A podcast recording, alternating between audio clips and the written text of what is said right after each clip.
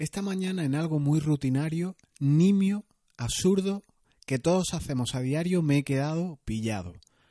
Ha sido observando la fregadera cómo, tras desaparecer todo el agua, las pompas de jabón, todas unidas unas con otras, iban entrando de forma muy ordenada y acompasada como un desfile militar por el desagüe, una tras otra.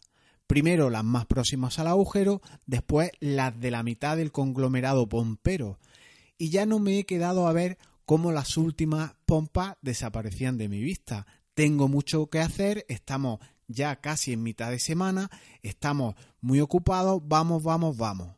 Ya a primera hora de la mañana, eh, perdiendo mi valioso tiempo con tonterías como son ver pompitas de jabón.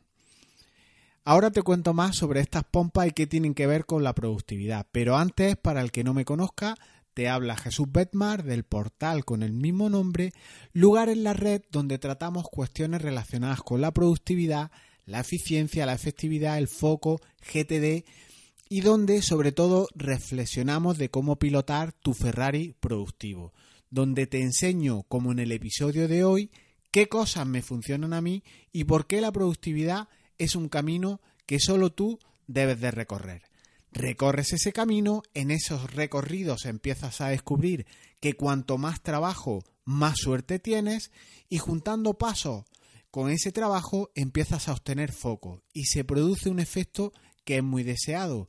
El que ha caminado gana foco y cada vez tiene menos trabajo, pero además mantiene esa suerte. Comenzamos.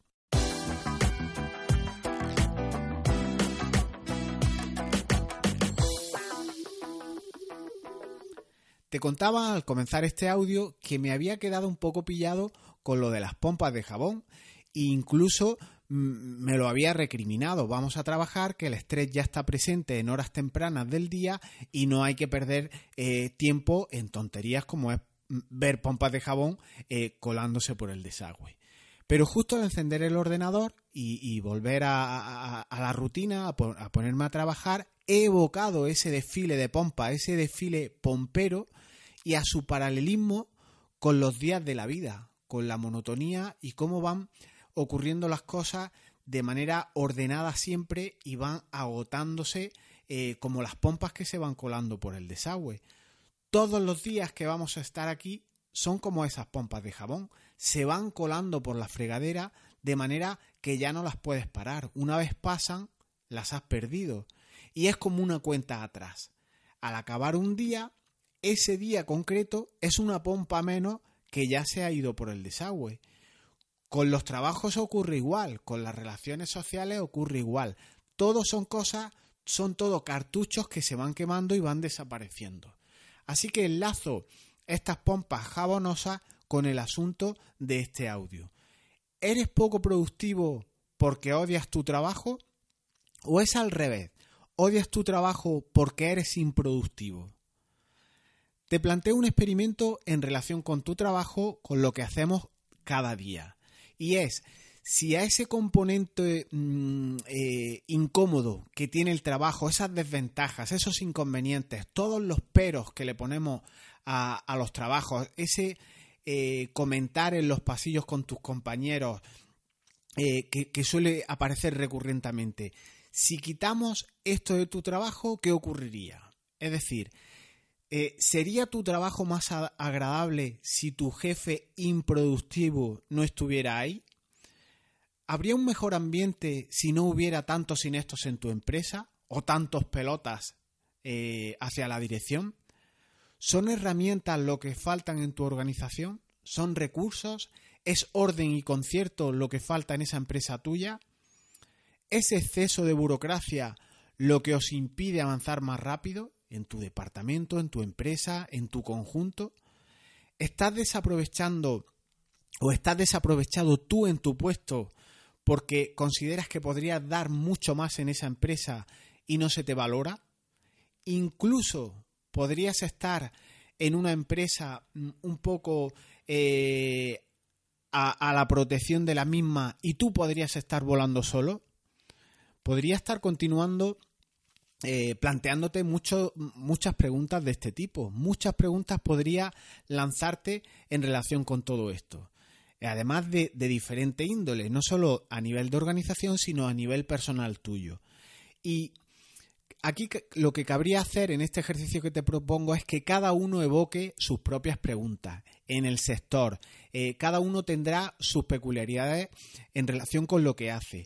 Unas serán una mierda de salario, otras serán presiones de los jefes, otras serán desmotivación total por repetición, por falta de aliciente en ese trabajo, o incluso trabajos en los que la pega es que son durísimos, ¿vale? Pero imagina que logramos quitar todas esas desventajas que hemos apuntado, todas esas cosas que siempre son quejas recurrentes. Es eso que te lastra, eso que te impide avanzar. Y aún así, si quitáramos todas estas cuestiones, estaría, no digo genial, sino sencillamente a gusto en ese trabajo, o aún así sería una mierda de trabajo para ti. Yo soy consciente, muy muy consciente, y me pilla de primera línea, lo he comentado muchas veces, de cómo está el mercado laboral. Pero sencillamente observa, date cuenta, reflexiona sobre el trabajo que tienes hoy y reflexiona cómo va tu relación eh, en ese trabajo, incluso eh, un poco del trabajo y, piensa en la relación con los tuyos. Piensa en el jabón de la fregadera que te traía a colación hace unos segundos. La próxima vez que te laves las manos, fíjate como pompa a pompa e igual que día a día, todo fluye y se va a las cloacas, todo va desapareciendo. Las pompas de jabón se van junto a las ratas, se van por los desagües, se van por los ríos. No las volverás a ver. Pero es que justo, justo es igual que los días que han pasado.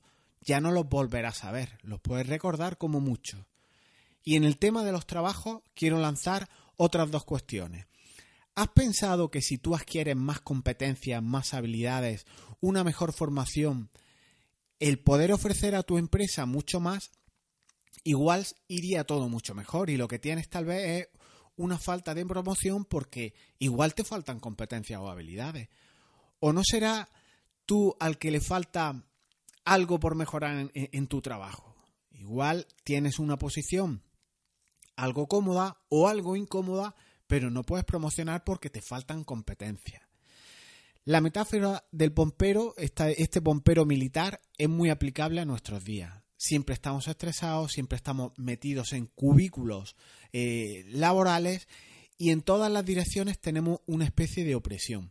Si te fijas a la espalda, tienes compañeros que están desmotivados. Debajo, eh, eh, tú estás debajo de unas luces artificiales que, por muy LED, que sean ellas, no son más que luces artificiales. Delante tiene una pantalla ahora muy plana, muy Full HD, pero estás encasillado, estás pegado físicamente a un elemento eh, tecnológico. encima tienes tus pies apoyados para evitar el dolor de espalda en un reposapiés que te han preparado. Y a los dos lados igual tienes biombos separadores que te separan de la vida, que te separan de tus compañeros, que no son más que eh, placas que te abstraen de los demás, pero el ruido te entra por doquier por todos lados. Estamos, como yo digo, como zombies que siguen a un líder que igual también ya desapareció por la fregadera y todos lo vamos siguiendo por inercia. Pero ¿qué hay en el fondo de todo esto? Ahora después te cuento un poco más, pero antes quiero hacer una precisión. Disfrutaba eh, con mi madre en una conversación telefónica y le dije algo que a ella le extrañó mucho y saltó un detonante, una cuestión que, que quiero traeros a colación. Y le decía que aunque yo voy mal de tiempo, lo que yo hago es agendar, bloquear horas del día para mi ocio, para mi disfrute y sobre todo para el deporte. Y ella me contestó con un sentido común que da hasta miedo que no se puede ser tan cuadriculado, que hay que dejar que las cosas fluyan, surjan de una manera más, natural. No todo debe planificarse, apuntillaba mi madre. Y se me quedó esa expresión grabada no todo de planificarse y de hecho lo he ido recordando como un mantra a lo largo de la semana. No todo puede planificarse, no todo puede planificarse, como un vinilo rayado que se quedaba siempre en la misma pista. ¿Y qué ocurrió? Pues que ha pasado la semana, no todo puede planificarse como me planteé como mantra y dejé que fueran surgiendo las cosas como venían, que todo fuera fluyendo, que todo fuera muy cien, muy dejándome llevar. Resultado, te preguntarás, pues horas y horas de trabajo a destajo. No tomé cafés productivos como a mí me gusta, no hablé con nadie por Skype, por Hangout, que me gusta a la semana tener charlas con esta en plan distendido, café al, al que te aprovecho y te invito en este episodio ahora mismo. No escuché ni un solo podcast y se me acumulan más de 50 en mi aplicación de podcast. No fui al gimnasio, no salí a caminar, ni fui a nadar siquiera, que tengo dos días siempre bloqueados para esta cuestión. Pero es que además ni siquiera leí ninguna hoja de mis libros pendientes, libros físicos que disfruto en el sillón eh, normalmente al final del día para leerlos. Incluso hasta comí mal en este desorden de semana. Yo tenía cierto regomello, como me gusta a mí llamarlo, porque no estaba disfrutando del tiempo de ocio, de la gente a la que a mí me llena, ayudar, hacer colaboraciones, consultoría, había perdido este componente y era por no haber planificado, por dejar fluir. Y esto es precisamente recorrer el camino de la productividad. Lo de ser productivo es una cuestión muy relativa. Eh, si te sientes vivo y te estás dando cuenta de que si haces una cosa te sientes bien y de que si no la haces te, te, sientes mal, estas lecturas, estas lecciones aprendidas hay que capturarlo. Así que ese camino de la productividad es ir probando cosas, ir comprobando qué te funciona a ti y en cambio qué no te funciona, qué te provoca pellizco, qué te provoca rumiación en silencio o simple malestar. A mí, en mi caso concreto, si no programo salir a tomar algo con alguien, pues ni sales ni tomas a alguien. Si no programos hacer deporte, al final acabo sin hacer deporte. Si no pongo mis tareas en orden en un calendario, pues llega, por ejemplo, las 6 de la tarde, que era normalmente cuando yo tenía agendado ir a hacer el deporte, y te dan las 9 y sigues delante de un ordenador, trabajando, trabajando, 12, 14, 15 horas. Y esto hay que pararlo.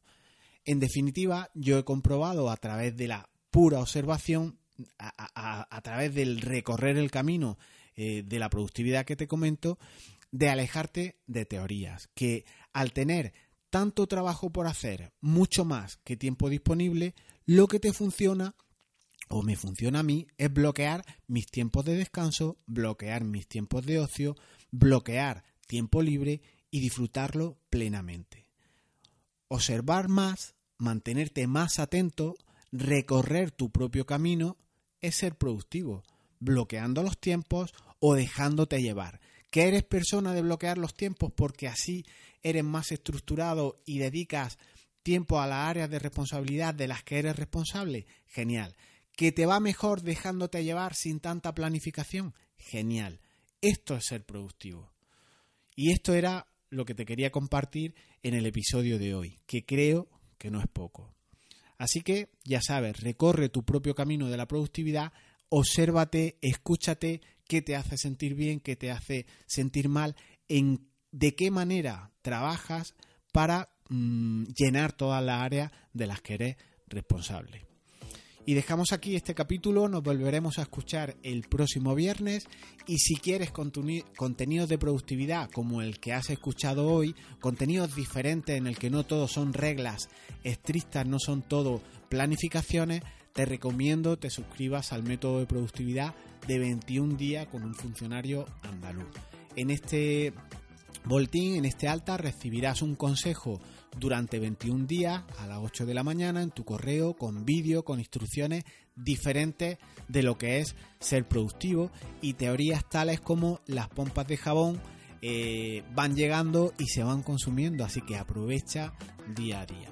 Después de ver estos 21 consejos que te mando, pues si el contenido no, te, no te gusta, no te resulta interesante, pues te suscribes, te das de baja, que está solo a un clic de ratón y no pierdes nada por probar esta suscripción como te digo.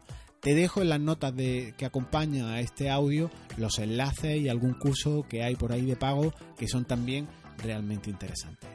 Lo dicho, nos vemos el siguiente viernes a la misma hora. Un saludo, nos escuchamos pronto. Chao.